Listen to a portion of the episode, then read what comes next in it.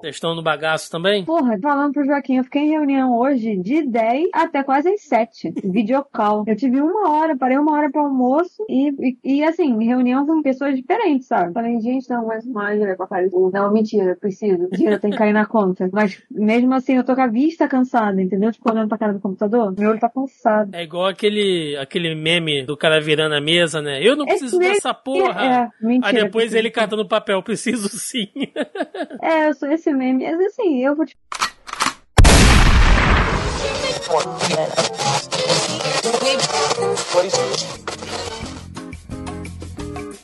Você está ouvindo Zoneando, seu podcast de cultura pop, nerd e afins.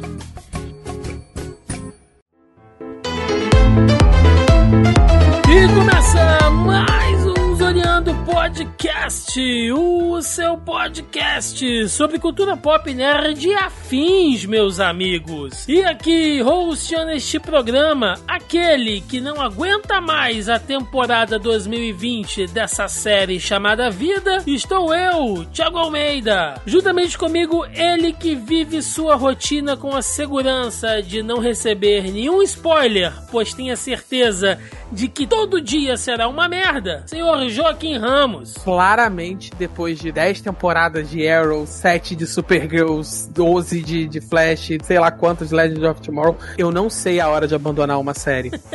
a vontade do Joaquim é chegar na janela assim, chovendo, rasgar a camisa. Freedom! eu só saí porque eles me deram uma rota de fuga. E fechando a mesa de hoje, ela que é a mais nova streamer gamer desse programa, dividindo o tempo de gravação entre as partidas de Fall Guys e Among Us, Melissa Andrade. Cara, só permito me assistir séries longas se for Lei Ordem ou qualquer coisa até 2010. Lei Ordem tem que temporada, Melissa? Então, eu atualmente estou na 18 ª Meu Deus do céu. É. Então, assim, de, acho que dessa aí, acho que é isso. Eu, olha só, eu estou na 17 ou na 18.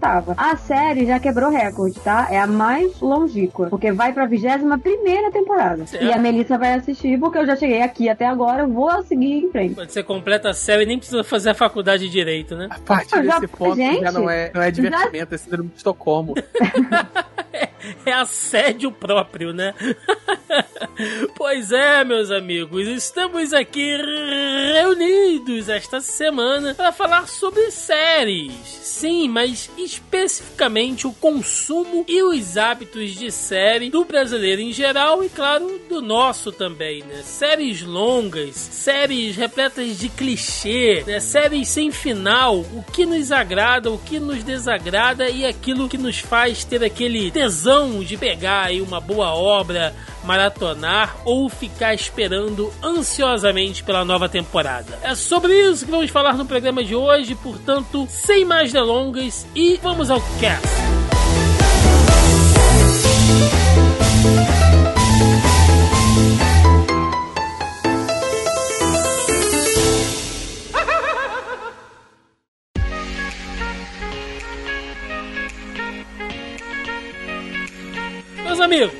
Começando aqui, né, sempre com dados muito embasados, eu tenho uma pesquisa que não é lá muito recente, mas ela foi feita ali num, num, durante um período muito bom, né, em 2018, que é uma pesquisa realizada pela Universal TV, logo ali naquele período que tinha saído La Casa de Papel pela Netflix e tal, o pessoal tava assistindo bastante, que foi uma pesquisa, ela tem aí bem uns dois anos, né, ela é de 2018, mas acho que parte de um bom ponto de vista pra gente usar como case aqui, né, ah, de alguns hábitos dos brasileiros para o consumo de séries. E aí, segundo o levantamento feito pela Universal TV, ah, eles confirmaram que metade da população brasileira, cerca de 51%, é ligada em séries, sendo que destes, né, a maioria, 57%, já é apaixonada por séries, é, contando com os demais entrantes, entre aspas. Ou seja, né? Nós temos ali metade da população que já assiste série, né?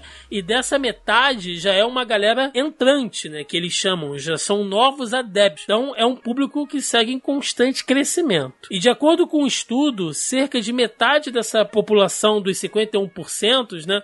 Nós temos aí um bom número uh, de pessoas de até 16 anos das classes A, B e C que foram pesquisadas aí. Então, acho que a gente pode dizer que assistir no Brasil, e aí lembrando mais uma vez que é uma pesquisa de 2018, e se a gente for contar os hábitos de 2020, fica um pouco complicado, porque 2020 é um ano muito atípico, né? Uh, eu tenho certeza que quando saírem números aí, provavelmente ano que vem, quando sair números do que foi assistido, de audiência de 2020, vai ser muito discrepante do que a gente teve nos anos anteriores, por conta da pandemia, isolamento, né, as pessoas estarem mais em casa, enfim. Mas levando em consideração esse período antes do fim do mundo que a gente está passando, podemos dizer que as séries já são um consumo super popular no, aqui no Brasil e super acessível, né? Seja desde o cara classe A até a galera classe C ali que só tem uma Netflix, ou baixa pela internet também, enfim, né? A série é uma. Essa pesquisa fala sobre sobre o consumo especificamente. Eu queria saber de vocês é, como é o hábito de consumo, né? Como é que vocês veem o consumo de séries hoje? Tiagão, é, você falou de classe C, né? Ah, basicamente isso é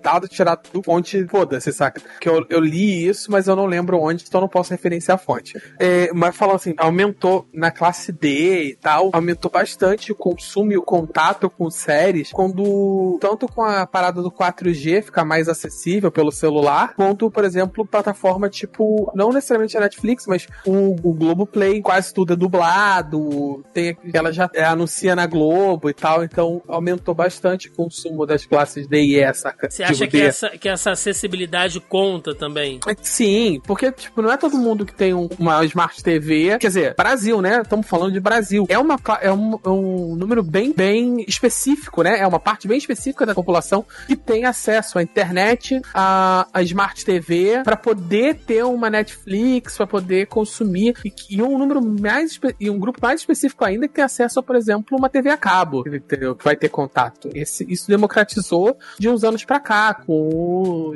smartphone, com o 4G é, chegando na população mais periférica. É interessante isso que o Joca falou, porque a questão de dispositivo móvel, eu acho que ele muda todo o consumo também, né? Porque é muito comum, agora não, porque repetindo, né, a gente tá nesse momento de pandemia, enfim, mas é, antes, cara, era a coisa mais comum do mundo dentro do metrô, trem, ônibus, você vê o pessoal assistindo série. Várias vezes eu tô indo, sei lá, pro trabalho, eu tô fazendo alguma coisa, tá o cara ali vendo, sei lá, um Walking Dead, né? Uma série da Netflix enfim, o que é curioso, porque ou a pessoa antes, né, tava no WhatsApp, ou tava num joguinho, e agora a galera tá aproveitando, inclusive, é, esse tempo ocioso, né, vamos colocar aí, de, de, de trânsito, pra assistir série. Eu conheço gente que só tem tempo de assistir série enquanto faz ergometria na academia. O cara, ó, tenho 40 minutos para ficar aqui na esteira. Ele bota o celularzinho lá no suporte, fone de ouvido, assiste aí um episódio de uma série que tem um episódio grande, né, nesse formato de 40, 50 minutos, ou essas séries menores, né, de episódios de 20 minutos, ela assiste dois por dia e vai indo, não, né? Não, o pessoal tem feito muito isso, né? Meu tempo de viagem, sei lá, trabalho é de uma hora e meia, duas horas, eu vou baixar, vou assistir três, quatro episódios, dependendo do tamanho. O que antes a gente media por música, né? Ah, eu consigo ouvir, sei lá, um CD inteiro indo pro trabalho. E agora você mede por quantidade de episódios que você consegue assistir. Você falou né, esse negócio do tempo ocioso, Thiago. Me lembrou lembrou mais uma vez de uma intersecção de classe também, né? Porque justamente as pessoas que têm um poder aquisitivo mais menor geralmente moram mais afastados dos postos de trabalho e tem um deslocamento, um, um, um ócio de deslocamento, né? Ócio, por assim dizer, deslocamento maior e tem menos tempo em casa. É, são as pessoas que antes do, de, dos dispositivos móveis, da internet móvel, tinham pouquíssimo tempo ocioso de fato para assistir uma série em casa. E agora tem bastante tempo em deslocamento, em, no, no ônibus para trabalho, que pode acompanhar. Talvez isso também tenha aumentado o crescimento do consumo de série. Eu acho que o próprio formato também ajuda, porque, vamos lá, né? Antes da popularização das plataformas de streaming, a gente assistia a série pela TV aberta, né? A Globo comprava, o SBT, enfim, o direito e exibia aqui por temporada, um episódio por dia ou dois episódios por semana, depende, né? Variava muito. Então você tinha que estar assistindo naquela hora específica, naquele canal específico, certo? O jeito que ele era oferecido. Hoje, com os sistemas das dessas plataformas de streaming, além de estar mais acessível, você monta esse, vamos colocar assim, esse esse outfit, essa forma de você assistir pela própria disponibilidade das séries, porque tem séries que você consegue fazer o tal do Binge Watch, né? Você pode maratonar a série inteira, pegar, assistir do início ao fim. Você pode assistir dois por dia, como a gente falou, mas ainda tem séries como, por exemplo, essa segunda temporada lá de The Boys, que é lançada uma por semana também. Cara, mas isso é uma estratégia nova, porque a ideia inicial era lançar a temporada inteira, porque essa é a, é a premissa de produções da, de plataforma de streaming, né? Igual a Amazon e a Netflix. Mas eu acho que fizeram isso por conta do momento que a gente tá mesmo, né? Dar uma segurada para eles conseguirem manter a galera, no, a galera afiliada, porque de repente a pessoa, sei lá, você assistiu, é, você assinou lá os sete dias de graça e você assistiu a série e aí a pessoa vai tentar fazer isso de novo, né, para assistir e, e, vai perder, não vai ter os sete dias, porque a série vai ultrapassar esses sete dias, né? Os episódios vão passar, então você meio que vai ser obrigado aí entre aspas a continuar a sua assinatura para terminar de assistir. Então eu acho que na verdade é uma tentativa nova nova deles. E tem o outro lado também da maneira, né, do formato que é feito a série. Porque,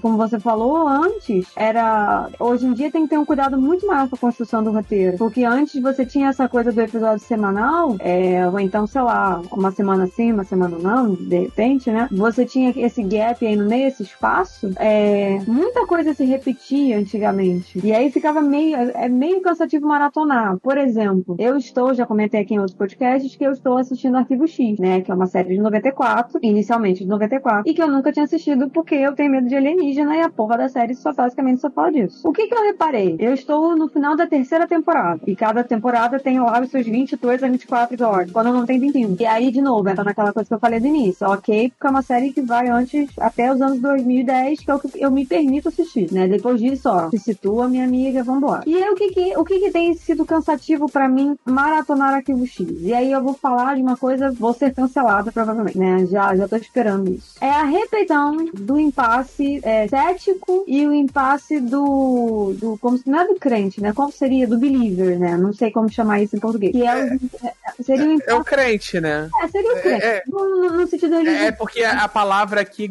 em português acabou ganhando uma segunda conotação, mas é. É, isso. O que eu quero dizer. Sei lá, o teísta. Tem... Teísta, pode. É, a gente tem o, o Molder, né? Que é acredita em qualquer coisa paranormal normal que você jogar na cara dele vai falar, oh meu Deus. E a gente tem a Scully, que é médica, cientista e católica. E ela não acredita em nada dessas baboseiras que o Mulder acredita, mas se for uma coisa que tiver uma viés mais religiosa, ela tende mais a acreditar. E aí, cara, cansa. Chega na terceira temporada, você fica assim, puta que pariu. Eles já não superaram isso, sabe? Já não, já não tá implícito que ele acredita nos homenzinhos verdes do espaço e ela acredita em Jesus Cristo? Eu acho que, porra, depois de, sei lá, quase 60 episódios, já era pra esse negócio estar estabelecido. E aí a Dana, que já gravou podcast aqui com a gente, jogou essa luz muito lindamente em cima de mim e falou: Cara, tenha noção de que você tá assistindo isso um atrás do outro. Eles tinham que repetir essa fórmula porque a pessoa tava vendo na televisão. Então, às vezes, a pessoa tava sintonizando e pegava um episódio aleatório. Então, eles têm que repetir essa dinâmica porque eles não sabem se o público tá fidelizado ainda. Eles não sabem quantas pessoas novas eles estão conquistando, né? Então, então tem que ter essa repetição de. como se fosse de introdução de personagem, uhum. né? Porque precisa existir essa fidelização episódio a episódio. E aí eu acredito que isso hoje em dia, por mais que a gente tenha séries muito longas, como por exemplo Lei Ordem, que eu citei aqui no início, está caminhando para sua 21 primeira temporada, ou meu pai assiste uma outra, que eu não sei se vocês conhecem, aquela NCIS, que é tipo investigação criminal da Marinha nos Estados Unidos, que está caminhando para a 17 temporada. E assim, então, porra de séries longas pra caralho, entendeu? E todas elas têm 22 a 24 episódios. Mas não usam mais essa mecânica. Eu, se não consigo pegar uma porra de um episódio aleatório pra assistir, porque não tem como, entendeu? É igual o desenho animado. Se a gente for pensar nos desenhos animados do, do que a gente tinha mais antigamente, né? É, ó, pegar um exemplo clássico aí, Dragon Ball, tá? Um episódio de, tem mais ou menos o quê? Uma média de 20 minutos, né? Um episódio ali de Dragon Ball Z. Como era uma coisa episódica, que você tinha que esperar pra assistir e tal, cara, dos 20 minutos, 5 era abertura, recordatório, né? Você É perdia um tempo ali pra poder. é, porque não é uma coisa que você assiste direto. Eu fui ver esse Dra- Dragon Ball Super, ele já começa frenético, porque sabe que a molecada tá vendo um atrás do outro. Ô, Thiago, não é nem. No, no caso específico de anime, tem a- um, um outro problema. Ele é feito meio que com orçamento de duas paçoca, saca? É, tem que Mesmo fazer render, grande, né? Tem que fazer render. Então tu tem que também. fazer a porra do negócio render.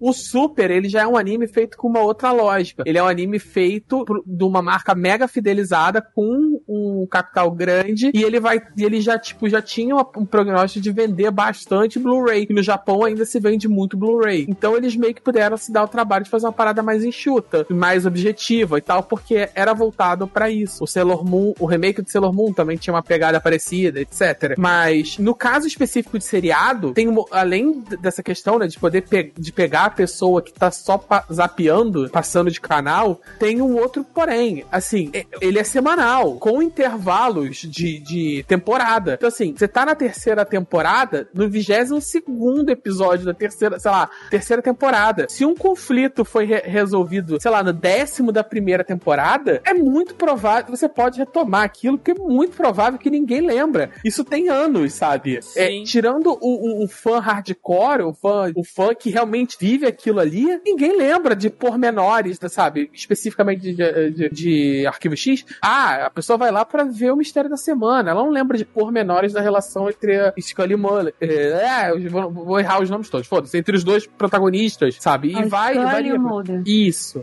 Assim, e eu fico pensando também do ponto de vista mercadológico, né, da questão do, do marketing mesmo. Eu acho que essas séries de episódios semanais, de certa maneira, é bom pra manter o hype. Porque, vamos lá, né? Saiu uma nova série, sei lá, da Netflix.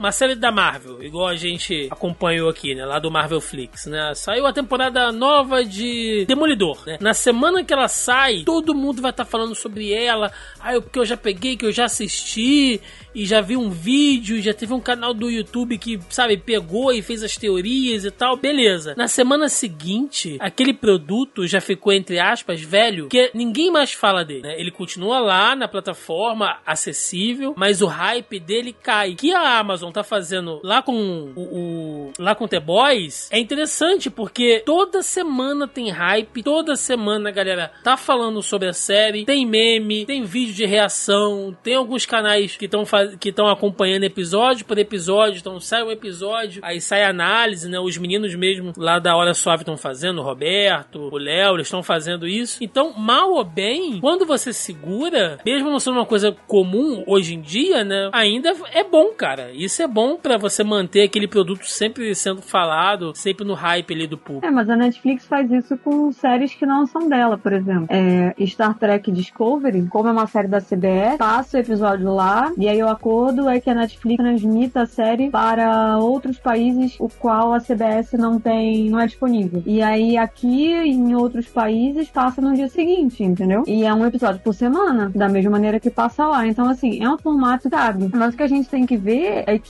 o quão disposto as pessoas estão hoje em dia pra assistir uma série muito longa, entendeu? Pra assistir uma coisa com mais de 20 episódios. Porque, assim, eu descobri recentemente, mas é por uma questão mais psicológica mesmo, é que por conta da minha ansiedade, eu não consigo mais assistir uma série tão grande, sabe? Eu tô assistindo Arquivo X, Deus sabe por quê. Se bem que tem umas, tem acho que um mês que eu parei, no- não, faltam poucos episódios pra eu terminar a terceira temporada, mas eu provavelmente vou terminar, vou continuar assistindo, assim como eu fiz com Lei e Order. É, É, mas é foda, é por isso que todos os streams eles lançam as séries curtas, entendeu? Todas elas têm seus 13 Sim. episódios, 10, sei lá. Então, então, então vamos pegar esse gancho, meu, que você deu, e vamos entrar aqui já em alguns tópicos, né? Acho que a gente já falou bastante aqui é, sobre questões de hábitos, sejam nossos ou do brasileiro em como um todo, mas alguns pontos específicos no consumo de séries hoje eu acho que afeta bastante. E essa longevidade é uma delas, né? Eu fiz uma continha aqui muito por né? Como todo bom aluno de humanas,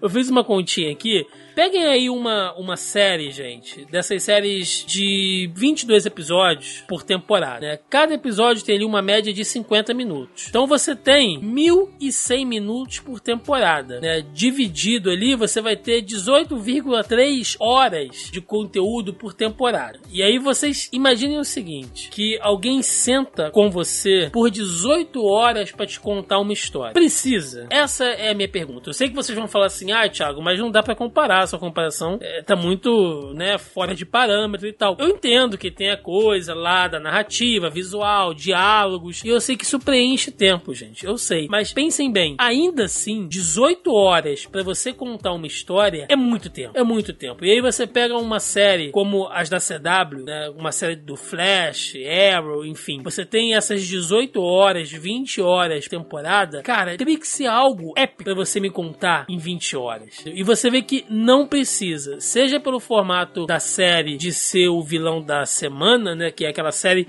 que você pode assistir o episódio 10 e aí você pula pro episódio 15 e você vê que pouca coisa na história andou, né? É mais um novo vilão que apareceu naquela semana e os heróis têm que enfrentar, mas a história como um todo mesmo andou muito pouco. Então é complicado, gente. É complicado. Hoje eu penso muito isso. E eu sei que também é uma forma meio fria de você pensar, né? Tipo, ah, Thiago, você tá pensando de maneira matemática, você não tá pensando como um fã, ou aquela coisa da audiência, de ter o tesão pra assistir. Não, gente, eu, eu tenho isso tudo. Eu tenho vontade de pegar uma série e assistir. De repente eu até revejo o mesmo episódio pra pegar alguma coisa ali e tal, mas sejamos realistas. O dia só tem 24 horas e não dá pra fazer tudo. Então você tem que priorizar às vezes. Acaba que essas séries de formato Monte da Semana, séries de formato tradicional, 24 episódios, sei lá, particularmente essas 24 episódios de uma hora, acaba que o arco central da temporada fica muito diluído e mesmo o arco dos episódios ele acaba ficando um pouco diluído, que ele tem que reproduzir aquele conceito clássico de, de televisão. E é uma lógica pensada pra televisão tradicional, sabe? Que você precisava preencher aquele horário, etc. Era uma programação para você tinha que, a série tinha que durar um tempo mais longo para você poder ver e vender aquele espaço comercial para o público adequado, etc. E é um espaço que tá é um formato, digo, que tá caducando com a internet, mesmo que essa questão de semanal tenha funcionado, esteja funcionando para algumas séries e tal, e sirva para manter o hype da série, é, o formato, esse formato de uma série muito longa, de 20 e poucos episódios, ele tá meio que caducando. A pessoa vai perder interesse e vai pra outra série, sabe? Tem muita disponibilidade, você não tem mais meia dúzia de canal. Pois é, e aí eu fico pensando até nessas séries que a gente fez lá do Marvel Flix, né? Lembrando que a gente falou aqui basicamente de todas as séries da Marvel na Netflix. Eu tô pegando aqui um outro exemplo, né? Que eram séries bem mais curtas. A gente tinha ali 12, 13 episódios. E ainda assim, em muitas delas, a gente reclamou de barriga, cara. Então, às vezes, você tem uma série com pouquíssimas temporadas, né? Acho que só o Demolidor e a Jessica Jones tiveram três, e com poucos episódios, e ainda assim você tem barriga, né? Tirando uma ou outra série, gente, é muito, muito exceção você ter uma obra que aproveite realmente ali aqueles minutos, né? Que não vai ter barriga, que não vai ter aquele episódio, não vai estar tá acontecendo nada, que vai ser o famoso episódio de flashback, que é uma coisa que poderia ser Mas contada em um chega. diálogo. Aí tem um problema naquele lance que a gente já comentou, e, gente, desculpa, eu não vou lembrar a definição agora que eu tô muito cansada, da diferença entre série e seriado, né? A gente tem um, um formato que é a coisa contínua, que entra nos exemplos da CW e entra no, no, no Marvel Flix, né? Que são as séries que a gente tem é, a sequência aí de uma história que precisa ser contada, e a gente tem outro formato que é, um, é uma história por episódio, ainda que o. ainda que os personagens sejam desenvolvidos ao longo da temporada. Então, assim, tem que ser uma coisa muito bem feita porque tem que conectar. Ou você assiste aquilo inteiro, né, pra poder saber o que que acontece, ou você consegue ter desprendido e assiste só um episódio. E se você quiser ver dois daqui a, sei lá, pular dois, você continua aproveitando sem buraco nenhum, entendeu? Pois é, e às vezes o inverso também acontece. né? Assim, são pontos bem específicos. Vamos lá. Pegar um exemplo que é muito específico, que é o caso de Game of Thrones, né? onde a gente tinha uma série que ela tinha um padrão de produção alto, então você realmente não poderia ter muitos episódios. Em contrapartida, você estava fazendo uma adaptação de um conteúdo que no formato original é muito extenso, é muito vasto. Então era o inverso, você tinha que pegar muita coisa. O ideal era que Game of Thrones fosse naquele formato, né, de temporadas de 20 e tantos episódios com 50 minutos cada. Aí é é uma ter barriga. Thiagão. Será, cara? Cara, é, Aí o pessoal ia assistir a galera andando de cavalo pra cacete, igual tem no livro, né? Aqueles É, diálogos. tem, tem coisa que vai- você vai ter que tirar, vai ter que enxugar. O formato de. de era 10 episódios? Ou era 9? Sei lá. 9, 10 episódios de uma hora funcionava muito bem, cara. Porque você compilava aquelas paradas. O que, o que fudeu o rolê foi o. Foi passar o livro. Não, não Teve uma horinha. Mesmo assim, Joaquim, não funcionava tão bem, não. A gente tem que lembrar lá do Gendry atravessando a muralha em 5 minutos correndo, né, cara? Que foi em qual temporada? Na, na, na última, não foi? Ou penúltima? É, passa, quando já não tinha mais que seguir o livro. Sim, mas ali seria uma coisa pra você, de repente, trabalhar em dois ou três episódios. Ou Mas um, é isso que ou um falando, episódio é- exclusivo só dele fazendo isso. É, é porque a gente vai se perder muito no- no- no- na parada do Game of Thrones, mas eu acho que a parada desanda justamente quando eles não precisam mais seguir o livro. Porque eles acabavam fazendo uma síntese das situações e tinha tanta coisa acontecendo que você podia se dar o trabalho. Você não precisava fazer uma parada tão corrida pro Gendry. O Gendry ia aparecer, ele aparecia, sei lá, na muralha no episódio 2, ele ia voltar a aparecer de novo, sei lá, no episódio 8 da temporada, sabe? Porque tinha muita coisa acontecendo, ele tinha que mostrar muita coisa. Então você podia fazer um personagem sumir por vários episódios ou aparecer só um instantinho andando a cavalo na poder. Aí ele vai, para no lugar pra comer e corta a cena e vai embora, sabe? E ele podia voltar lá atrás. Já é um outro caso, né? De, de um volume de narrativa muito grande, muita coisa pra contar. Em pouco E- tempo. É, que acaba sendo normalmente um problema de, de adaptação de livro pra filme, né? Os fi filme, eh, livro de modo geral são obras, são por menor que seja o livro, ele acaba sendo muito extenso. E você pra adaptar isso em duas horas, você tem que cortar muita coisa. Mas aí também, Joaquim, tem outra questão, né, pegando um, um outro exemplo muito específico aqui, mas que eu tenho certeza que as pessoas vão, vão entender e de repente vão adaptar aí pra outras séries, né? Principalmente nas séries que adaptam alguma outra obra, de alguma outra mídia. Walking Dead. Walking Dead tem um problema terrível, que são os fillers, né? Pra quem nunca ouviu esse termo, filler é aquele episódio ou grupo de episódios, enfim, que você inventa, né? Você dá aquela inventada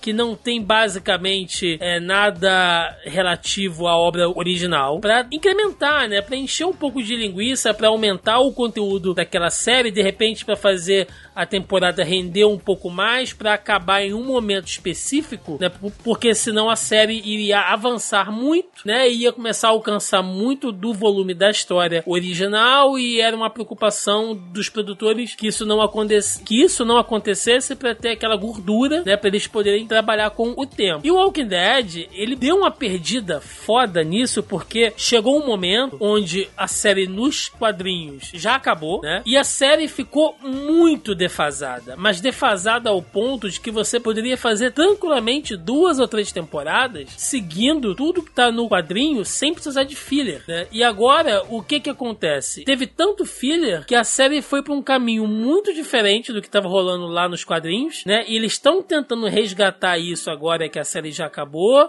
e já estão anunciando a última temporada que vai vir aí e a gente tem a certeza que no final vai ser tudo corrido. Ou seja, pra que colocar essa quantidade toda de filler, né? É meio que uma. Eu não sei, é, é- é um desequilíbrio de planejamento de produção de conteúdo muito grande, cara. E- Eu acho que muitas vezes é uma falha de compreensão por parte do showrunner, do produtor, do estúdio, dependendo da mídia que a gente tá falando, de entender a obra que ele tá transpondo, Adaptando. tá adaptando. É, adaptando. E acaba que se perde, porque tem. em Anime a gente vê mais isso, né? Animes longos. Mas outras. é, as primeiras temporadas de Game of Thrones fizeram isso bem também. Você pode fazer bons fillers, sabe? Você pode. Tem, sempre vai ter numa obra obra. Às vezes um personagem interessante que por algum motivo, por tempo, pela, pela métrica do roteiro, às vezes pela, sei lá, pelo editorial, ele teve que ser teve participação cortada. E você pode aproveitar esse filler para explorar isso, ou para contar com um pouco mais de calma algum evento do passado, da parada. Você pode aproveitar o filler para incrementar a história. Normalmente o que as, as produções fazem é pelo caminho mais fácil e criar uma parada nada a ver, sabe? O roteiro mais banal, mais receita de bolo possível, só para dar uma. só para fazer uma gordura ali. O famigerado é episódio da cabra no Walking Dead, né, cara? Que, que foi aquilo, em anime, aquilo, cara? Em anime tem sempre o episódio da praia, como a galera conhece. Putz, é, cara. Não sabe, acho que não precisa disso. Sabe o que, que acontece muito? Seriado, simplesmente é o episódio que alguém desmaia, bate a cabeça e vai parar num, num clichê de filme antigo. Um filme vira detetive no ar, vira, sei lá, desbravador. Musical. Episódio musical. Série do CW teve isso. CW teve todas. É... É, essa última temporada agora de Lucifer teve os três, tipo, quase na sequência. Um episódio que ele vira detetive no ar, um episódio musical e, sei lá, um episódio que, que volta no tempo, ou qualquer coisa do gênero, sabe? Completamente aleatório que foge da trama principal. É, e aí acho que a gente pode entrar em outro tópico aqui, que são os clichês e roteiros manjados, né? Isso é uma coisa que afeta demais também, pelo menos, a minha experiência de assistir série, né? O meu hábito de assistir séries. Porque quando a coisa começa a ficar maçante, quando a coisa começa a ficar previsível demais, eu tendo a, não sei se abandonar ou pelo menos assim, empurrar com a barriga ao máximo assistir aquilo. E agora a gente pode entrar nessas séries do CW como um ótimo case, que são os inimigos da semana, né? Aquela coisa de que toda semana é o Flash numa nova temporada com mais um vilão que é um velocista que, que quer fazer ele matar a Iris e, e, e, ele precisa correr mais rápido e cada vez correr mais rápido para alcançar o cara. E nesse meio tempo aparece, sei lá, o, o Capitão Frio, sabe? Algum outro vilão bizarro naquela semana. E é isso, cara. E, e você pode você, pode pular dois ou três episódios tranquilamente, que ainda você vai ver o Barry lá chorando porque ele precisa ser mais rápido e, e chegar a ponto de salvar a mulher dele que vai ser morta. A questão é que esse formato, na verdade, o formato ele até funciona, tá? É uma fórmula certinha, né? A mais B mais C igual a D, funciona. O problema está em como isso é aplicado na prática para a série. É, eu digo isso por quê? Porque funcionou muito bem nas três primeiras temporadas. Começou a complicar quando, além da repetição, começou aquele entra e sai de personagem, mas isso não era muito bem feito e aí não era muito bem explicado e eles começaram também a ir por um caminho é, que ainda que a gente esteja falando de televisão e tal, é, e vilões desconhecidos, eles começaram a se enveredar num, num, meio que nem as pessoas que leem quadrinhos sabiam do que, que eles estavam falando, entendeu? Eles começaram a extrapolar demais a situação. Em vez deles, con deles conseguirem fazer uma mescla do que é popular nos quadrinhos e aí misturar com o que está sendo popular na série ou o que está dando certo dentro desse formato, que foi o que eles fizeram durante boa, pelo menos as três primeiras temporadas de todas as séries CW, Flash, Supergirl, Arrow, eles começaram a querer inventar muito. O problema é esse. O problema é inventar muito. É igual Supernatural. Supernatural, do momento que eles mataram o diabo, pra mim a série tinha que ter acabado. Por favor, por favor, porque, cara, falar isso. porque, cara, os malucos passaram a, a, a, o início da temporada, até onde eu lembro que eu assisti, é, tudo começou porque eles queriam saber o que, que aconteceu com a mãe. Porque um belo dia o bebê acordou acordou, olhou para cima e a mulher estava em chamas no teto do quarto. E aí, de repente, o pai some, ou o pai morre, sei lá. E aí, a, a saga dos irmãos Winchester é perseguir os demônios porque eles querem vingar, várias aspas aí no vingar, que eles querem vingar ou descobrir a família e tal. Cara, beleza, plot sensacional. Eles estão caçando demônios e aí eles esbarram com o Lúcifer e eles derrotam o Lúcifer. O que que vem depois, né? Cara, acabou. É, é vira, é, tipo, farofa. vira farofa e vira Prison Break. O filho da puta fugiu da prisão. Acabou. Prison Mas Break é- do inferno, né? Mas aí foi um dos caros casos em que eu soube a hora de parar. Prison Break e, e Supernatural. Supernatural eu parei no final da segunda temporada, que, que eu falei assim, começou a primeira eu temporada, assisti, era vagabundo. Mais, eu assisti mais cinco ou seis temporadas, eu Então, acho. o lance, Ah, o lance Supernatural do, começa do, com- do Lucifer é na quinta temporada. É, Supernatural, eu parei de assistir. pra mim, só tem cinco temporadas. É uma série que eu adorava, maratonava na época, nem pensava em assinar Netflix nem nada disso. Era tudo lá no, no torrentzão bonito mesmo, na locadora do Paulo Coelho, pra poder assistir. Gente, fazer o quê, sabe? Não vem julgar aqui não, olha a hora, não Ninguém tinha acesso porra. a isso, gente. Nem, É. Isso nem chegava por aqui. Bem É, mal, eu assisti pela TV a cabo. Justo eu, né? De todas as pessoas. Mas você é magnata, né, Joaquim? Aí a gente tá falando aqui da galera que, porra, você é um cara que sai na rua pra assistir rinha de loura lá no Leblon. A gente tá aqui, a galera. a gente tá uma galera um pouco, né? Você tem berço. Justo, justo eu que Ai, moro em, meu entra- em entrada de favela. Você Thiago me tem- manda dessa. Você tem berço. Educação europeia, né? A gente aqui é mais povão.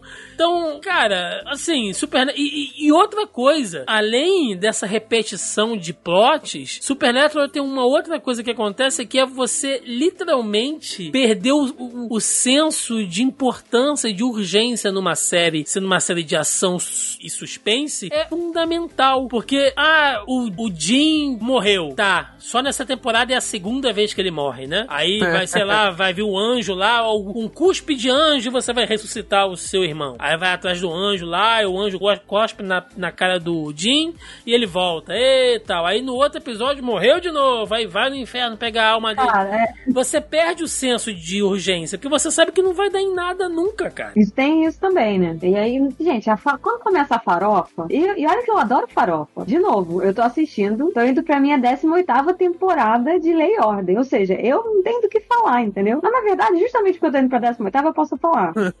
porque eu tenho know-how suficiente. Então, assim, eu acho que são poucas as séries que entendem é, que a gente pode falar, cara, essa conseguiu realmente preencher tudo que tinha pra preencher naquele pouquíssimo espaço de tempo. Não teve, sabe, barriga, não teve churume, encheção de linguiça. E, e é complicado você parar pra pensar nisso. É, eu reassisti House, não terminei tudo ainda, mas é uma série que eu lembro que eu, quando assisti, eu gostava bastante. E, óbvio, gente, tirando todas as coisas que a gente já aprendeu hoje, que a experiência já ensinou, vamos deixar isso de lado. A série é muito problemática. O House é muito. Não tô falando do personagem, não. Tô falando do House seriado, tá? É muito problemático. Porque, caralho, dá umas engasgadas que você fica assim, gente, chega, né? Já deu. Tem, tem uma hora que é tão formulaico a para. Eu amo House, tá? Vamos deixar bem claro que eu amo Não, eu House. sei, mas a gente tem que É, mas- entender que as coisas têm seus problemas, né? Pelo amor de Deus. Ele, ele, é, é, mas ele é tão formulaico que chegava um, chegou um ponto, eu assisti tudo de House. Chegou um ponto que eu já sabia o horário, eu já sabia o quanto tempo tinha de episódio pelo, pela hora que, tipo, alguém perguntava se era lupus, sabe? Eu ia falar isso. Todo episódio é lupus. É, brinca... é, Cara, eu não consigo entender como os maiores médicos do mundo não conseguem diagnosticar lupus, que é um troço relativamente simples. É, vamos voltar. Mas isso já é um, um, um- um tema para um outro podcast. Não, é um tema é para um outro é, podcast. não, mas o que eu ia falar, acaba ficando tão formulaico pela repetição que você tem aquela, literalmente a receita de bolo. No minuto 10 do episódio, eles vão chegar à teoria tal, achando que descobriram. Aí, eles, aí no minuto 12, eles fazem o tratamento, que foi a ideia de um dos, dos internos, aí dá errado, aí o outro, aí no, no 16, o outro interno dá a segunda, para aí no minuto 18, House aparecer com a ideia maluca, todo mundo acha que o cara vai morrer, aí no 21 o cara re- ressuscita e a gente descobre que o final do episódio é a gente descobrindo que de fato aconteceu, ele explicando a medicina por trás do que ele tá fazendo e tal, não sei o que. É Era negócio surreal. Só que assim, o problema não é nem a maneira de do diagnóstico, né? Que eles inventam. Não inventam as doenças, mas enfim. Eles inventam a, a, a, a projeção, né? Da doença e como que funciona. Não vou entrar na parte médica, até porque não é minha área. Apesar de que a gente sabe que tá tudo errado. Ou quase tudo, pelo menos. A questão. é romanceado, né? Tá muito É, romanceado. a questão também está no lance do desenvolvimento, né? O, o House entra na, na- naquele quesito de que é, cada episódio tem uma história. Porque cada episódio é um paciente diferente, então eles têm que lidar é, com toda um- uma abordagem, né? Um, um- um sorte de diagnósticos e pesquisa e tal, que é, né, a priori diferente, né, dos outros outros episódios. Só que aí, o que que tem? Tem o desenvolvimento dos personagens que na primeira temporada funciona, na segunda temporada começa a dar uma capengada, mas aí você vê que, tipo assim, você não acredita nos personagens, né? Você tira todo aquele fato de que, ah, porra, se não, não mostrar de verdade, isso não aconteceria. E eles mostram isso em, algumas, em alguns momentos. Mas aí, quando eles desfazem aquele, aquela equipe inicial, que, sei lá, eles colocam cada um num canto e não sei por que, que isso aconteceu, e aí deixam o House lá sozinho, e aí inventa aquele negócio do reality show. Tipo um reality, né? Que ele inventa que aí ele divide as equipes, e aí tem a votação, aquela coisa toda. E aí já dá, começa a dar uma desandada. Desanda, inclusive, o relacionamento dele com o Wilson, que é uma das pouquíssimas coisas que segura a temporada. E aí eles ficam inventando coisas para humanizar os personagens e acaba esquecendo que o plot inteiro não é isso. O plot inteiro da porra da temporada é esse médico rabugento, né? Que tem, que é, sei lá, quase um sociopata, que é viciado e ele é um gênio. Então, tipo assim, o foco da série era isso. Só que eles ficam tentando o tempo inteiro. A falha da série é tentar humanizar esse personagem o tempo inteiro e falhar. Porque não dá certo. Ele não tem que ser humanizado. E aquelas viradas de roteiro, aqueles plot twists, né, que a galera adora falar super forçados também que você tá vendo que claramente é um recurso de roteiro para prolongar uma parada que não precisava. Isso me irrita de uma maneira porque é você chegar na cara da sua audiência, você como série, como showrunner, enfim, como produto, é você chegar na cara do seu consumidor e falar assim: Aqui, seu otário, você achou que não ia ter mais? Olha só, vou virar do avesso aqui e você ainda vai consumir essa merda. Quer ver um exemplo? Contos da Aya. A mulher passa o diabo, meu irmão, pra conseguir fugir Conta. daquela merda que ela Eu tá só vi a primeira temporada e metade da segunda meu estômago não aguentou. Então, ela passa. É uma série forte. é Uma série, eu imagino que, É. pra, que pra mulher deve ser pior ainda. Eu já fico enjoado. Então, Desculpa, assim, Thiago, eu fui pegar um gole d'água. Qual série? contos O da conto da Aya. Ah, tá, não vi. E a gente tá. Eu tô, eu tô falando, Joca, de plot twists forçados. Que você vê que o negócio tá sendo feito pra fazer render, né? Tá, tá colocando aquela água no feijão sem necessidade. E aí a mulher tá passando o diabo pra conseguir fugir. Ela tem a filha, e sabe, ela consegue fazer, pegar um cara que vai ajudar ela. E sabe, monta todo um negócio, todo um plano. Aí a mulher tá lá, na, tá lá na fronteira pra poder fugir. Tem um carro que vai levar ela, a filha dela. A mulher nunca mais vai precisar olhar pra trás pra aquela merda toda. Ela fala: Não, quer saber? Leva aqui, ó. Você é desconhecida, leva a minha filha, que é um bebezinho. Eu vou confiar que você vai levar ela e eu vou voltar. Eu vou voltar porque eu tenho um senso de dever heróico aqui. Que eu vou criar uma revolução e vou mudar tudo isso que tá acontecendo. Ah, velho. Pelo amor de Deus, cara. Pelo amor de Deus, a personagem jamais faria isso, cara. Ela quer meter o pé dali, bro. Entendeu? Pra que, pra que fazer isso? Pra que fazer isso? Bota que ela fugiu e alguém pegou ela no meio do caminho e tal. Mas não faz isso, entendeu? Não, não, não, não faz um negócio cretino desse, entendeu? Colocar uma motivação que vem do nada só pra fazer o bagulho render. Que isso é, é muito escroto. É igual o personagem que ressuscita do nada, porque você não tem corpo, né? Então não tem morte. Aí você. Thiago, a gente é fã de Marvel e de X-Men. A gente não pode reclamar de gente ressuscitando. Pô, cara, mas é. Sei lá, ah, você viu o cara cair lá do penhasco. Beleza, É. ninguém jamais poderia sobreviver àquilo. Mas aí depois vem aquela série, aquela cena de flashback mostrando que ele ficou agarrado em um galhozinho que tinha e ele sobreviveu lá, comendo capim lá uns dois meses e Não. conseguiu sair. Tá esquecendo Ah. do velho pescador. O velho pescador encontrou o corpo dele É, velho, porra, não, E esse cara. velho, mas esse velho pescador não era qualquer velho pescador. Ele vinha de uma tribo indígena muito antiga que conhecia várias ervas de magia. É o estereótipo do grande guru, né? E aí o É. velho, e aí o velho pescador vai fazer o personagem ter aquela aquela viagem introspectiva e ele vai voltar como alguém melhor depois É da sua é o xamã, jornada né? de redenção É pessoal. um xamã, Por Ah, né? vai tomar no Por acaso cara. ele achou um xamã pescador no meio do Ah, Oceano Pacífico. É, cara, Eu brincadeira.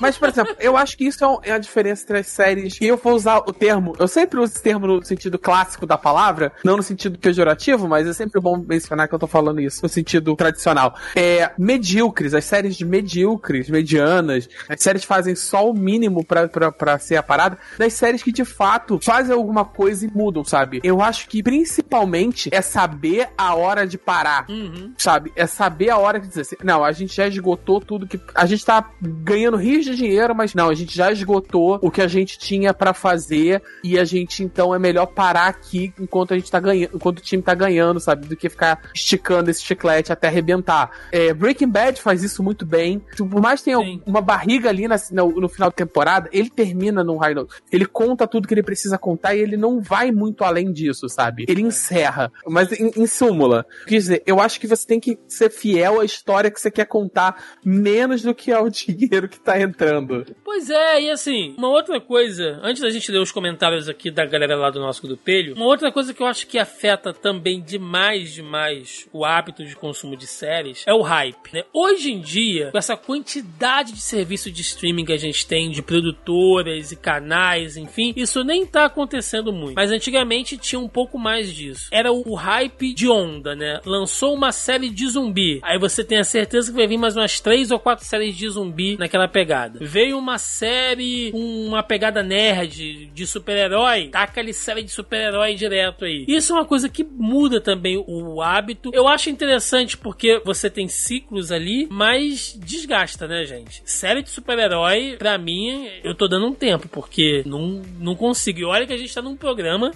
temos um podcast aqui de cultura pop, né? Acho que fala de quadrinhos, videogame, mas, gente, não dá. Eu tô cansado. Eu tô cansado do formato, entendeu? Tanto é que The Boys eu tô vendo porque é uma coisa muito fora da caixinha, assim. Mas aquela coisa de super-herói da semana, né? não aguento, não aguento mais. E, eu passei a selecionar, tipo, acontece com, com temas, né? Quando, mesmo eu que sou muito fã de ficção científica, eu parei de ver tudo que aparece. Porque houve, tinha uma época que efeito especial era mais caro. Quando você tinha uma série de ficção científica, era um evento, era uma parada, assim. Quando ela era boa, então, porra, era um em um milhão, sabe? É, é um Firefly, é um Battlestar Galactica, sabe? É um é, Stargate, sabe? E mesmo assim, Stargate com ressalvas. É- era uma parada. Agora tem uma serada de série de, de ficção científica. Eu passei a selecionar, não dá pra ver tudo. Eu vou escolher as que parecem ter uma premissa é, diferente, interessante, que vão fazer uma parada mais voltada pra história, menos voltada pra uma para- produção semanal. É, o mesmo aconteceu, o mesmo acontece com super-heróis. Eu passei a selecionar. Eu tô vendo basicamente The Boys num patrol de super-heróis, sabe? E, e Titãs porque eu me odeio. Você continuou, Joaquim. Eu, eu terminei a segunda jurando que eu não ia ver mais nada. Olha. Que- e eu- aí começou o papo da terceira, eu falei assim, "É, vamos ver o que, que Eu vai tô acontecer nessa parado merda. na segunda temporada ali. Eu tomo água toda vez que eu vou assistir pra ajudar a descer, porque tá foda. Cara, Piora, não- eu não- Thiago, Eu não piora. terminei nem a primeira ainda. Gente, vai piorando, tá? É só isso que eu queria dizer. Eu, eu realmente eu tô assistindo porque eu me odeio. Eu assisti a primeira temporada de The Boys numa tacada só, mas essa eu tô esperando realmente terminar pra assistir tudo. Bom, então antes da gente fechar, né, e fazer algumas considerações finais, vamos ler aqui os comentários da galera lá no grupelho do Zoneando Podcast no Facebook. Essa semana a galera comentou aqui bastante em peso, né? Acho que como todo mundo gosta de assistir série, eu acho que muita gente vai se identificar com as nossas reclamações aqui também. Mas a galera deixou bastante comentários lá. E lembrando mais uma vez, se você está ouvindo esse programa e não faz parte do nosso grupelho, tá dando bobeira, o link tá na postagem aí logo abaixo ao player. Procure o Zoneando Podcast, o grupo no Facebook, né? Toda semana a galera deixa lá nos tópicos da pré-pauta suas perguntas e comentários. E seguindo aqui, olha, eu lancei a seguinte questão: Pessoal, para o podcast da semana, o que vocês consideram fundamental para acompanhar uma série por muito tempo? E aí tivemos diversos comentários aqui. Começando o senhor Jeffrey Hyduck, a série tem que ser capaz de se reinventar de forma a continuar atraente. Se o intuito é levar a série pelo máximo de temporadas possíveis, que saiba administrar isso de forma sábia e não cair na mesmice de criar só volume sem ter qualidade. É uma coisa que a gente bateu aqui, né? Assim, se a série precisa se reinventar, já é um problema. Eu já começo a ver assim, né? É, é sinal que ela já tá se gastando um pouco. Mas, se for preciso, então que saiba fazer essa, essa mudança aí, como o Jeffrey falou. O Marcelo Colim comentou: a série tem que ser boa e de fácil acesso. Sim, é, a gente falou isso, que a questão da acessibilidade conta bastante. O Everton Chagas, não ficar presa numa mesma narrativa para sempre e mostrar que o roteiro evoluiu. É o que a gente falou também, né? Os clichês e, e assim, gente, às vezes o roteiro evolui, mas o personagem continua a mesma merda, né? Isso É, também. Isso é um problema seríssimo, né? O personagem anda de lado. Ele, ele tem um arco de, sei lá, de crescimento, ele supera, sei lá o que, o trauma do, do, de abandono do pai que fazia ele um misógino, sei lá o que. Aí no episódio seguinte ele já começa passando a mão na bunda da secretária, sabe?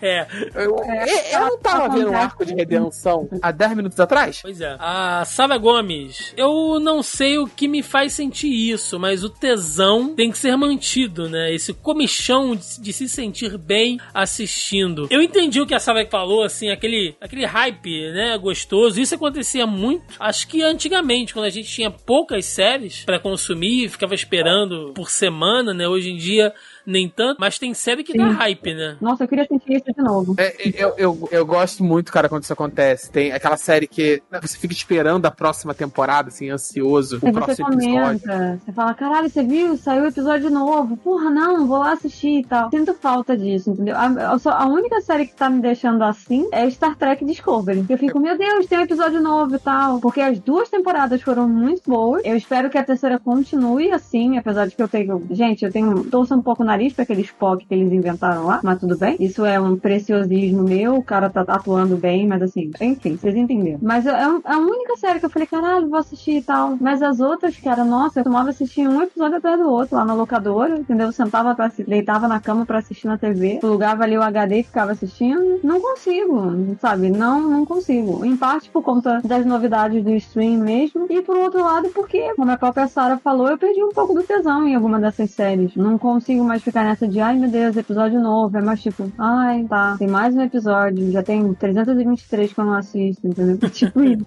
É, é, é, comigo atualmente só, só seriados novos. Assim. Todos os seriados atualmente que eu tô nesse tesão são todos estão na primeira temporada. Talvez só Rick and Morty eu fico meio assim. E mesmo assim, quando cai entre as temporadas, eu dou uma morrida. Sim. Só quando vem, um, vem algum spot, algum trailer, alguma coisa que dá aquela reanimada. Chama. Exato. O Andréas, o Andréas Bühler comentou aqui, memória. Porque às vezes é tanta coisa que a gente vê, né, que a gente esquece o que, que tá vendo. Isso acontece também. O Rafael Lima, um plot que não tenha barriga ou que não coloquem água no feijão. Exatamente, Rafael, exatamente. Foi o que eu falei aqui. Aquela, aquela virada que você fala, mano, não pra que isso? O cara tava indo bem, deixa o negócio andar. O Cláudio Boaventura fez um comentário extenso aqui, mas vale a pena a gente ler. Olha, depois que eu descobri Doctor Who, eu achei que assistiria esta série até ficar velhinho e morrer. A série tem ficção da boa, momentos alegres, momentos tristes, momentos assustadores, momentos que lhe fazem pensar na vida. E eu acho que para ficar melhor, só se tivesse umas cenas de sexo, mas daí não seria uma série para toda a família. E apesar de ter um ou dois episódios ruins durante uma temporada, no contexto geral ela é muito boa. Só que nas duas últimas temporadas, com essa nova doutora, mudaram completamente o tom da série. Virou uma série de ação genérica com um dos roteiros mais rasos que eu já vi na vida. E para piorar,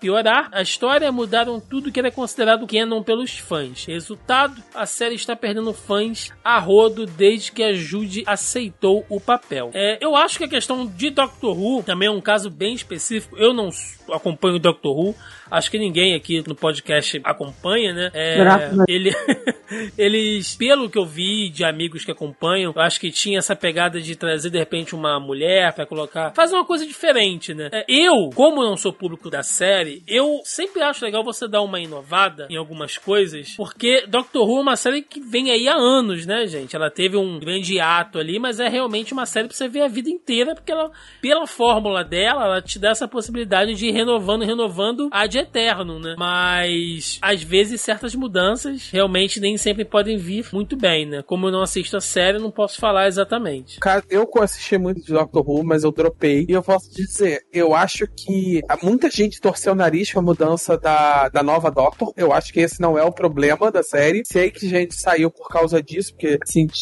sentiu, sei lá, traído, ou sei lá o que, que diabos foi a, a argumentação. Mas a série já vinha botando água no feijão daquela trama há muito tempo. Desde, sei lá, o décimo primeiro. Que eles começaram a querer. Era uma, ela tem uma série de uma premissa muito simples, muito tranquila. E eles começaram a querer fazer uma parada muito é, gigante, megalomaníaca, grandiosa. Dar um teor dark pro personagem que ele não tem. E, foi, e eles se perderam. E eles ficaram cheios de buraco, e nó e loucura. E se contradizendo todo episódio. E retcon o tempo inteiro. A série já tá botando água no feijão há muitos anos. É, mas olha só, tem uma diferença se você botar água no feijão e o protagonista ser um homem, e você botar água no feijão e o protagonista ser uma mulher. Então, assim, passa porque, ah, é um, é um, é um Doctor. Ah, eu vou continuar assistindo. E aí é a Doctor. Ai, tá ruim. Tava a mesma merda que tava antes. Então, É, o- o- é que era um homem e agora a diferença é porque nem tem, né? Porque é sexuado, então assim, não tem nem pênis, não tem, tem nem vagina. O problema é que como a De gente novo, não assiste... meu- Não, mas eu leio notícia. E eu, vi, É, eu ela- vejo que os índices de audiência da temporada estão muito bons. Os fãs, como eu já cansei de falar aqui, o problema de Doctor Who é o fandom, não é nem a série, porque fãs de Doctor Who são chatos para o senhor caralho, em sua maioria. É isso, entendeu? Eles têm lá um preciosismo, eles se agarram num negócio e não mexe no meu Doctor. E foi basicamente isso que aconteceu. Primeiro foi aquela chuva de rei, quando eles anunciaram que iriam trocar um ator por uma atriz. Ela tá levando o trabalho muito bem, ela tem sido elogiada por todos os outros atores que fizeram o Doctor antes dela. Os índices de audiência continuam a mesma coisa de que sempre foi, não mudou. Na verdade, chegou até a aumentar, justamente por conta de que ela é mulher, aumentou a incidência do público feminino assistindo, mas aí, os preciosos de plantão, né? Como é que é a nova? Antes a gente chamava de, de floco de neve, agora são os alecrins dourados. Os alecrins dourados, entendeu? Ai, meu Deus, minha série não podem encostar no meu Doctor. Mas tá exatamente a mesmíssima coisa. Na verdade, até aumentou o índice de audiência justamente porque é uma mulher. Quanto ao teor do roteiro e tal, eu não sei, mas arrisco a dizer que se aumentou a audiência, é porque tá bom, né? O pessoal tá gostando. Como eu não vejo nesse ponto da, da qualidade, de- pelo fato de ser uma nova Doctor, um, no- um novo Doctor, realmente eu não vou saber opinar. O Carlos Nani, um bom roteiro, simples assim. Pois é, Carlos, a simplicidade às vezes é uma coisa maravilhosa. tá? A gente ainda vai falar, por exemplo, de Cobra Kai nesse podcast aqui, e esse é um ótimo exemplo, assim como outras séries também, que você não precisa contar, sabe? a história que vai mudar o curso da humanidade para sempre. Se você contar uma boa história simples, mas bem feitinha, a coisa funciona. O John Lennon jogou aqui um combo, olha, sem monstro da semana, sem filler, quanto menos episódio por temporada menor, sem ganchos inúteis, menos CGIs vagabundos. Eu acho que o John Lennon tá falando especificamente da CW. Tô chutando, tá? Tô chutando. Ah, o Daniel Bigode. Ter ótimos ganchos de um episódio para o outro. É, aquela coisa de fechar em. que eles chamam de cliffhanger, né? Você fecha ali já pra trazer um, um entusiasmo pro outro. Daniel, eu acho que você nem precisa ter isso em todos os episódios, não. Eu acho que se você fizer isso também, você meio que cria uma, uma fórmula. Você já fica esperando que vai vir alguma coisa, né? Eu gosto quando a série te, meio que te surpreende. Que os personagens estão em um diálogo ali, do nada alguém leva um tiro e você fala, mano, morreu? né? Isso é muito bom. Sim, você tá esperando também. E Acho isso tem que tomar um cuidado quando a série fica com essa muleta.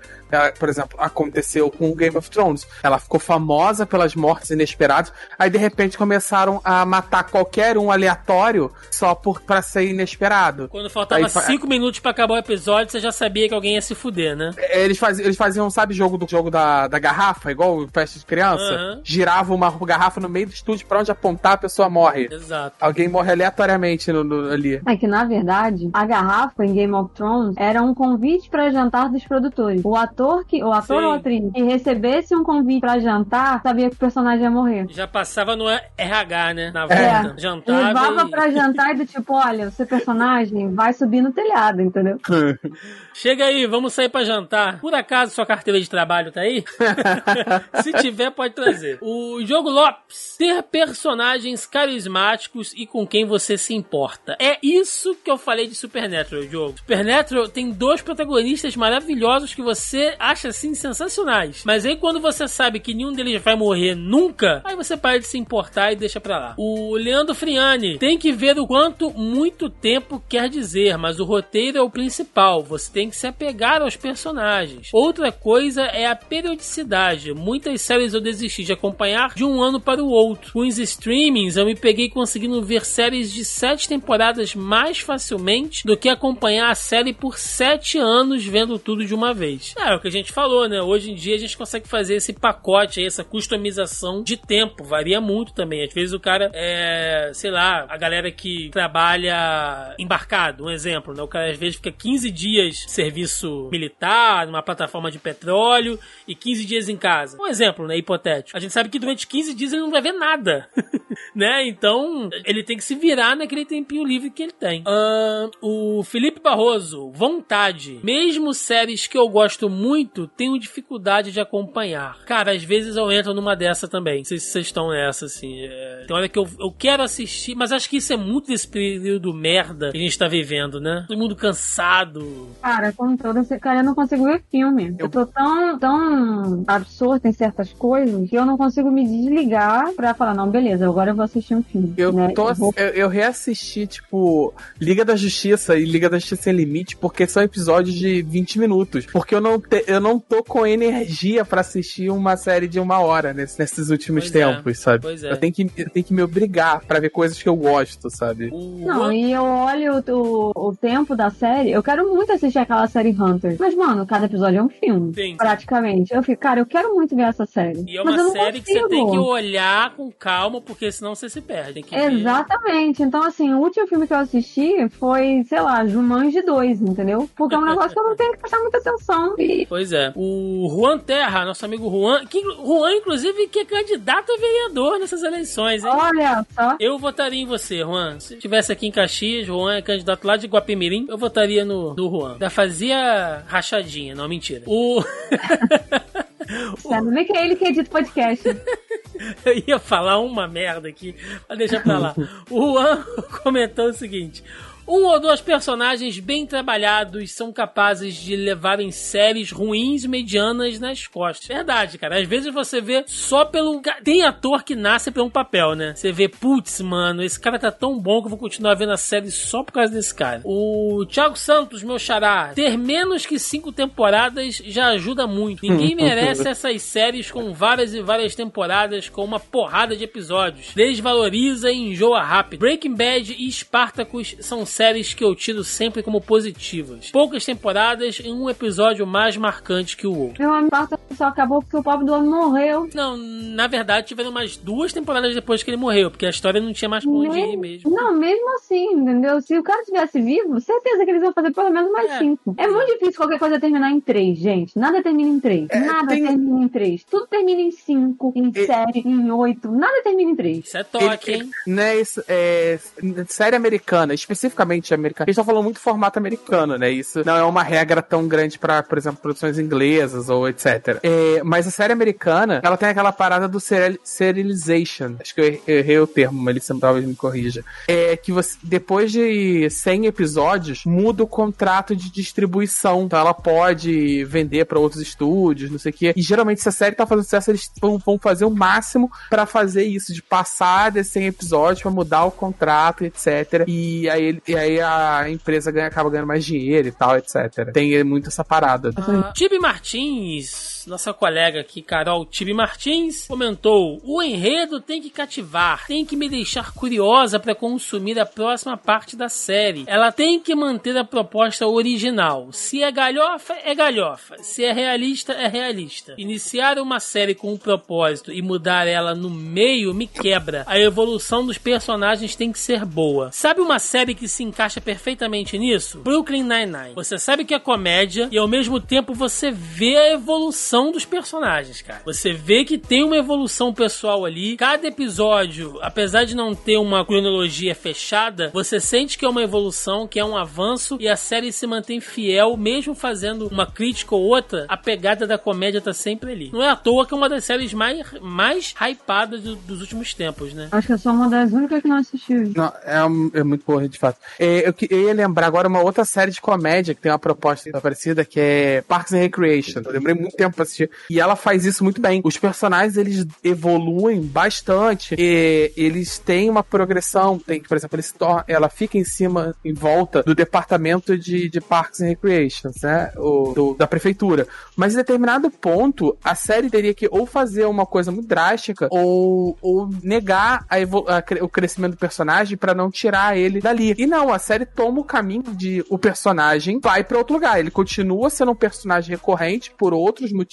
Ele vai, ele, ele continua participando de outras maneiras na série, mas ele acaba, ele se para aquele personagem o crescimento dele é sair dali, ele acaba saindo. E isso é muito bacana. E o jeito que eles fazem é bem interessante, porque tem um crescimento. E quando um personagem aprende um, um erro dele num episódio, ele mantém esse aprendizado pros outros. E, e isso é uma parada muito difícil de ver em série, sabe? E ela acaba fazendo muito bem. Sim. O nosso colega aqui, Daniel HDR, né, o dono da geriatria dos podcasts de quadrinhos lá no ArgCast. Um abraço. HDR comentou aqui: tempo e paciência. Cara, tá, as duas coisas estão faltando muito nesse 2020 maldito, HDR. Vou te falar que tá difícil.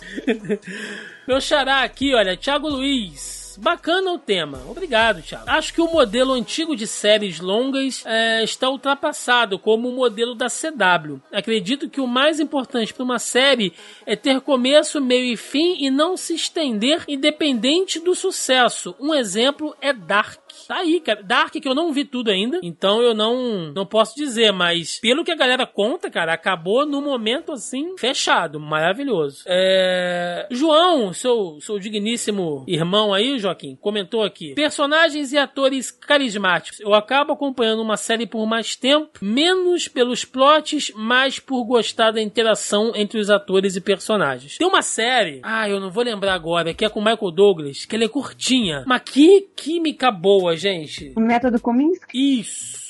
Cara, que química boa entre os dois atores ali, sabe? É uma história simples também, mas você pode ficar sentado horas vendo só o diálogo entre eles ali, que eu acho que é uma coisa que funciona maravilhosamente bem. O Marcelo Colim também jogou aqui. Uma coisa que recentemente vi que consegue tapar um pouco os buracos de uma série são atrizes gatas e atraentes. Não vou dar exemplos das séries que me fizeram continuar assistindo pela atriz ser gata, porque eu sei que a galera já começou a me julgar aqui, mas vou dar exemplos que não se aplica a mim. Lúcifer. Olha, o Marcelo jogou uma pegadinha aqui.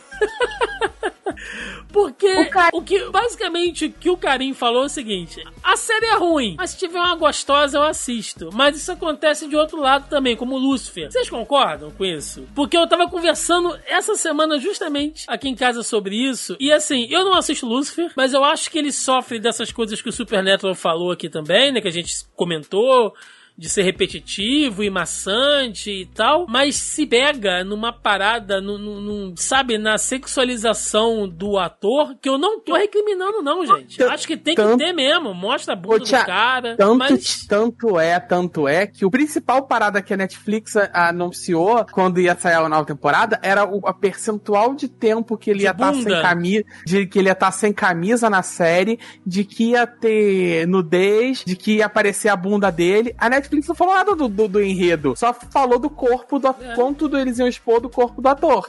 E de fato é. Sim, eu não vejo sim, as pessoas elogiando o Lucifer pelo roteiro. Por mais escroto que possa ser, isso que o Karim falou é verdade, cara. Às vezes, se, se a parada. Não tô dizendo se é certo ou se é errado, mas a galera assiste mesmo por essa vibe, entendeu? Às vezes você tem que pegar um protagonista que seja bonito, vai, pra te conquistar, cara. Né? Tem, tem isso. E eu acho que em Lucifer tem que ter mesmo. Eu acho que pras mulheres, inclusive, inclusive, né, a Pode dizer aí muito melhor do que eu, tem pouco conteúdo assim, né? É igual o pessoal que critica aquele 365 dias, né? Que é só putaria, que não sei o que tal. Eu assisti o filme, gente. Eu achei que o filme é ruim, mas se a mulherada tá no hype, porque tem sacanagem, porque é uma coisa que mexe com a libido delas, deixa, mano. Entendeu? Quanto conteúdo para homem a gente já não viu nessa, nessa pegada, né? Então, sei lá, eu acho que não tem nada a ver, não. Eu acho que tem, tem para todo pé torto tem um chinelo velho. O que tem, mas não é nessa mesma proporção, não. Ah, sim. Não tô falando de Lúcifer, tá? Pode ser que Lúcifer seja um ponto fora da curva. Mas não é nessa proporção, não. Do tipo, ah, as mulheres vão assistir porque o cara é gato e não sei o quê. Cara, é muito difícil que uma mulher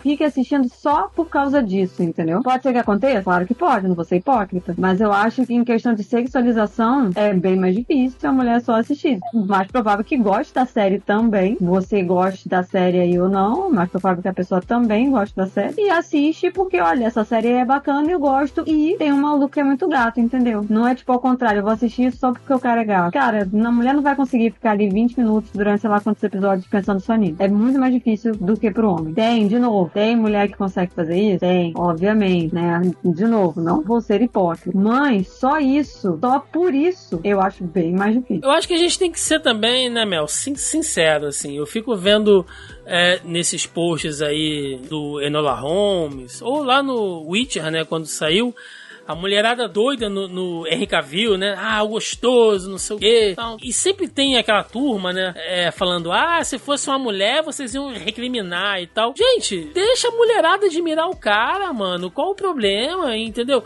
Eu acho que existe uma, um grande abismo, e a gente pode falar disso numa outra oportunidade, mas existe assim, um grande abismo entre você admirar um ator, uma atriz pela beleza dela, até porque isso faz parte do pacote celebridade, gente querendo ou não, né, não é só talento, a gente sabe que tem a questão estética também, né? Isso faz parte do show business desde que ele existe, então a gente sabe que isso influencia bastante. Tem uma diferença entre você admirar, fazer meme, fazer piada e tal, e você ser vulgar, entendeu? E você objetificar aquele corpo. Tem uma grande diferença nisso. Então deixa a mulherada curtir também, não tem problema nenhum não. O Márcio Groove jogou aqui tempo Exatamente. Assim como o HDR falou, tempo também é fundamental. E para fechar, uma coisa que ninguém citou, mas o, o, Paulo Eduardo falou que é realmente essencial. Boa conexão de internet. Porque sem isso, ninguém assiste série nenhuma. Como não citou, Thiago? A gente, os primeiros 10, 10, 20 minutos desse cast foi a gente falando como a, a distribuição e aumento de acesso melhorou a relação do brasileiro com série. Não, sim, mas o que eu tô dizendo é que se, se, se a internet. Tu esqueceu o próprio podcast que você tá gravando, Thiago? entrei num filler aqui na minha cabeça. É. já esqueci.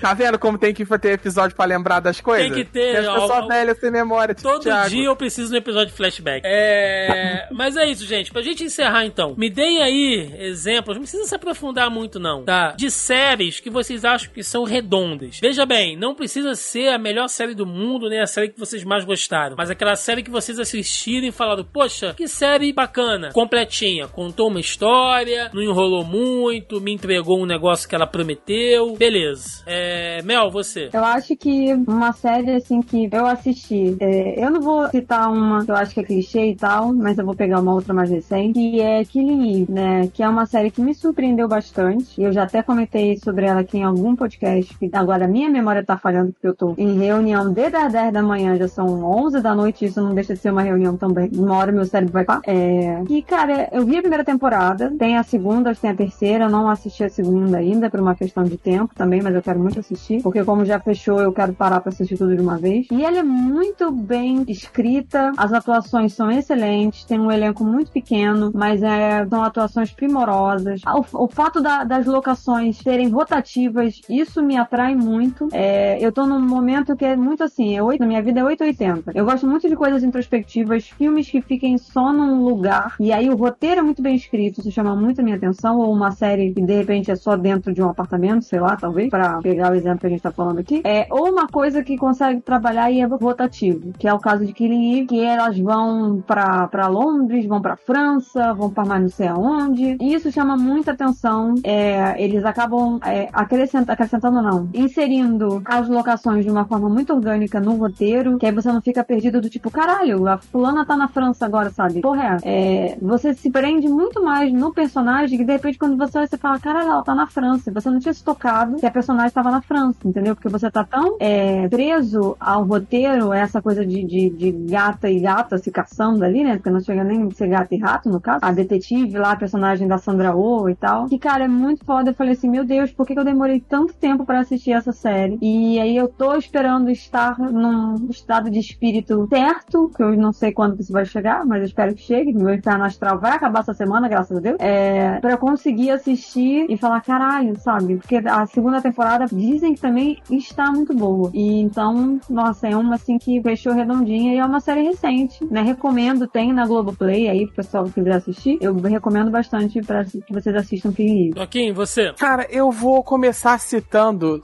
eu vou citar séries que já terminaram, porque aí me dá a vantagem de elas não voltarem e me morderem no rabo depois, porque eu podia citar Game of Thrones três temporadas atrás e ia me arrepender amargamente disso. Eu vou citar Parks and Recreations, que eu acabei, que eu já falei mais cedo, que acho que ela tem uma evolução de personagem, os personagens progridem, eles se mantêm fiéis, alguns personagens sabem a hora certa de sair da série, ter uma participação menor, a hora de voltar, ela faz, ela tem esse ritmo excelente pra uma série de comédia, sabe? Que muitas vezes a série de comédia tem muito medo de evoluir para não perder as punchlines clássicas. Brooklyn Nine-Nine, eu acho que às vezes ela tem medo de evoluir porque os personagens aprendem, mas a maioria deles fica preso nos mesmos estereótipos sempre. Eles não, eles aprendem, mas não evoluem. É uma série que eu amo, mas eu acho que às vezes falta ritmo, medo de, de progredir. Agora, eu, Parks and Recreation não tem esse medo. É uma série que teve temporadas, a primeira é bem mediana, as outras são muito boas. A outra série é, Brook, é Breaking Bad. Breaking Bad, ela conta, ela tava em muito alta quando ela terminou. Ela podia ser, ela tentaram fazer ela ser mais longa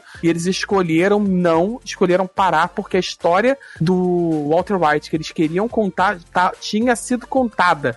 Ela até vai um pouquinho além, mas ela acaba compensando num final majestoso. É uma série muito boa, com, muito focada no, no, ritmo da narrativa. Ela não se prende tanto numa métrica de televisão, ela te surpreende, ela tem, ela tem twists fora de timing, ela não tem só twist no meio do no final do episódio, então ela tem uma narrativa muito boa. E acho que eu vou terminar com BoJack Horseman, que ela também é uma que ela permanece até o final fiel à, à estrutura dela, fiel ao propósito dela. É uma série que às vezes é bem depressiva, sabe? Tipo assim, não sei se você tiver um bom momento, talvez nem seja tão boa assistir, mas ela vai até o final muito fiel. Os personagens progridem, eles fazem novos erros, eles aprendem e voltam, e no fim fecha um, um, um conjunto narrativo mostrando, sabe, a importância daqueles ciclos de erro e sobre ser as pessoas. Sabe? Então ele fecha muito bem. Ele soube a hora de parar. Eu acho, enfim, em súmula, as três séries que eu queria citar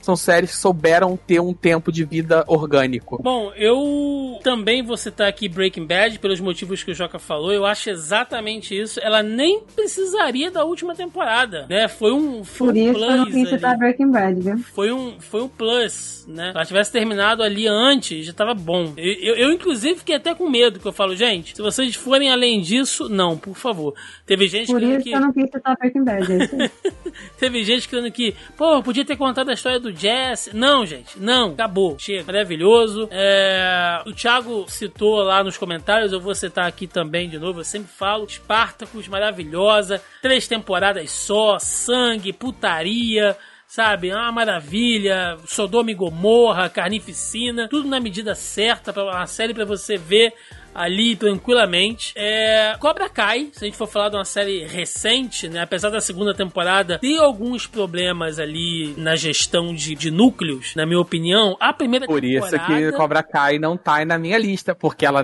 não acabou Sim. e existe a enorme possibilidade daquela cobra morder meu rabo na terceira temporada. Bom, tirando a possibilidade de cobras no rabo, né, pelo que a gente tem hoje, eu acho a primeira temporada redondia, maravilhosa. É uma série que conta uma coisa que, que, romantiza um fato real, e nós já falamos dela aqui, e eu acho que ela funciona perfeitamente do jeito que é Chernobyl, no caso minissérie, né? A gente tem ali quatro episódios só. Pra mim, uma das melhores séries, assim, super bem escrita, super bem Sim. conduzida, mantém o hype na medida certa, te apresenta os personagens na medida certa, eu acho maravilhoso. Um, deixa eu ver o que mais eu posso falar aqui. Da Netflix, recente, A Maldição da Mansão Rio. Quem gosta de história de terror também. Tem uma ou outra barriguinha ali, mas mais nada que te incomoda, a história te entrega bem, mantém aquele hype de suspense, funciona. Uh, que mais? Ó, oh, falando das animações, né? O Joca citou aí o BoJack. Eu fico com Rick Mori também, né? Que entrega muito bem. A gente já falou aqui, ainda não acabou, mas eu imagino que vai se manter por esse, por esse hype também, por esse nível. Enfim, gente, tem boas séries aí, né? Brooklyn Nine-Nine também. Uh, séries que são bacanas, que funcionam bem. Né? Ah, é a melhor série do mundo, ela é maravilhosa. Às vezes não, mas ela te entrega ali da melhor maneira possível. E acho que hoje em dia, seriados, assim como novelas, né? A gente estava até falando sobre isso, eu e Mel aqui no programa que a gente gravou sobre TV, na edição passada dessa. Tem isso, né, cara? Você ficar preso a uma novela durante muito tempo. Acho que a série tem isso também. Né? Hoje, tudo, gente, é. Tudo você tem ali uma disputa de espaço e é o tempo do consumidor, entendeu? Por mais que o videogame seja o videogame e a Netflix seja a Netflix, a hora que você tá vendo uma série na, na Netflix, teoricamente você não tá jogando. Pode até fazer uma segunda tela ali, mas não convém, né? E enquanto você tá jogando, você não tá vendo uma série, você não tá lendo um livro. Então as mídias brigam entre elas ali indiretamente. Né? Então eu acho que assim, para você conseguir prender o seu, o seu consumidor ali, é bem melhor você entregar algo de qualidade e redondinho do que ficar jogando, sabe? Com essa coisa de, de, de hype e tal. E o público também tem uma, como assim, muito entre aspas aqui, tem uma responsabilidade nisso, né? Porque os caras só fazem séries nesse formato que a galera acompanha. Enquanto tiver a galera assistindo Supernatural, temporada 48, os caras de cadeira de roda, né? A galera vai continuar fazendo. Então, tem isso, né? Faz porque tem público, porque se não tivesse, eles não fariam também. Mas é isso, vamos lá, vamos pro encerramento, vambora!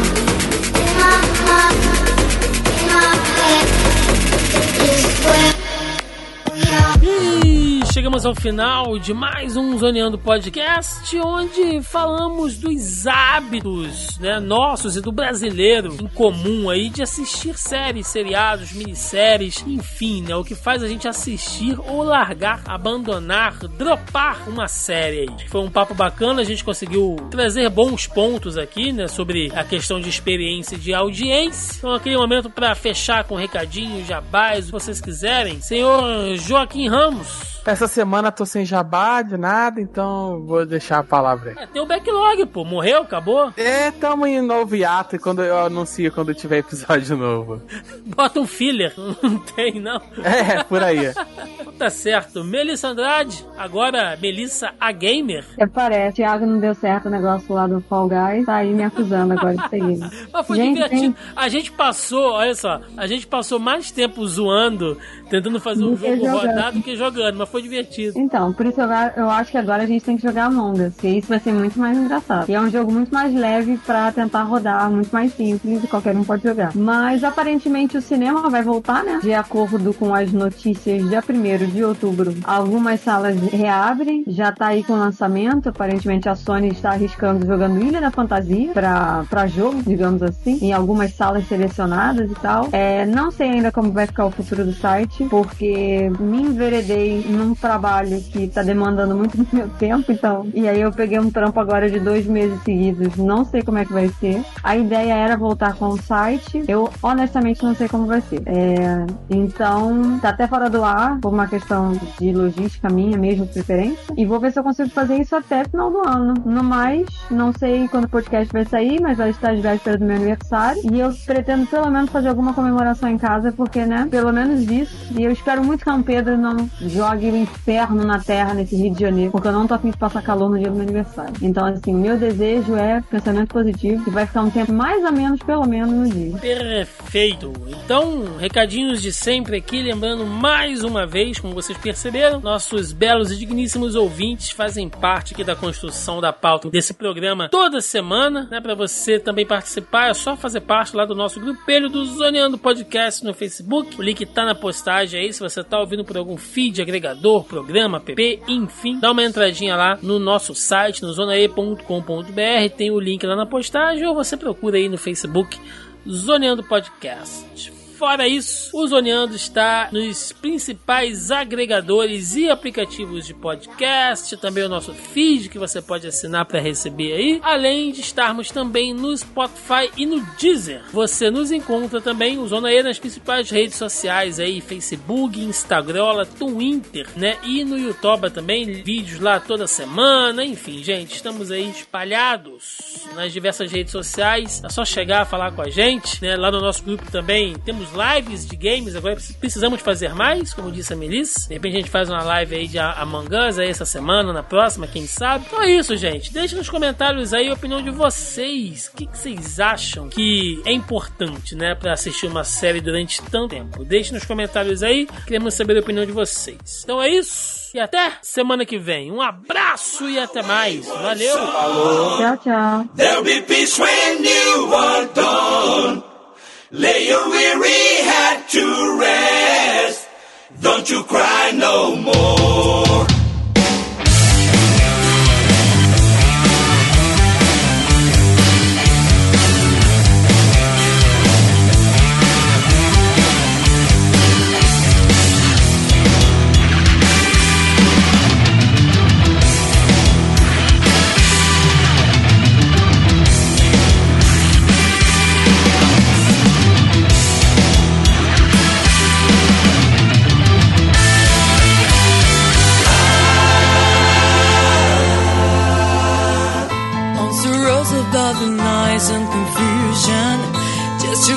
wins beyond this illusion.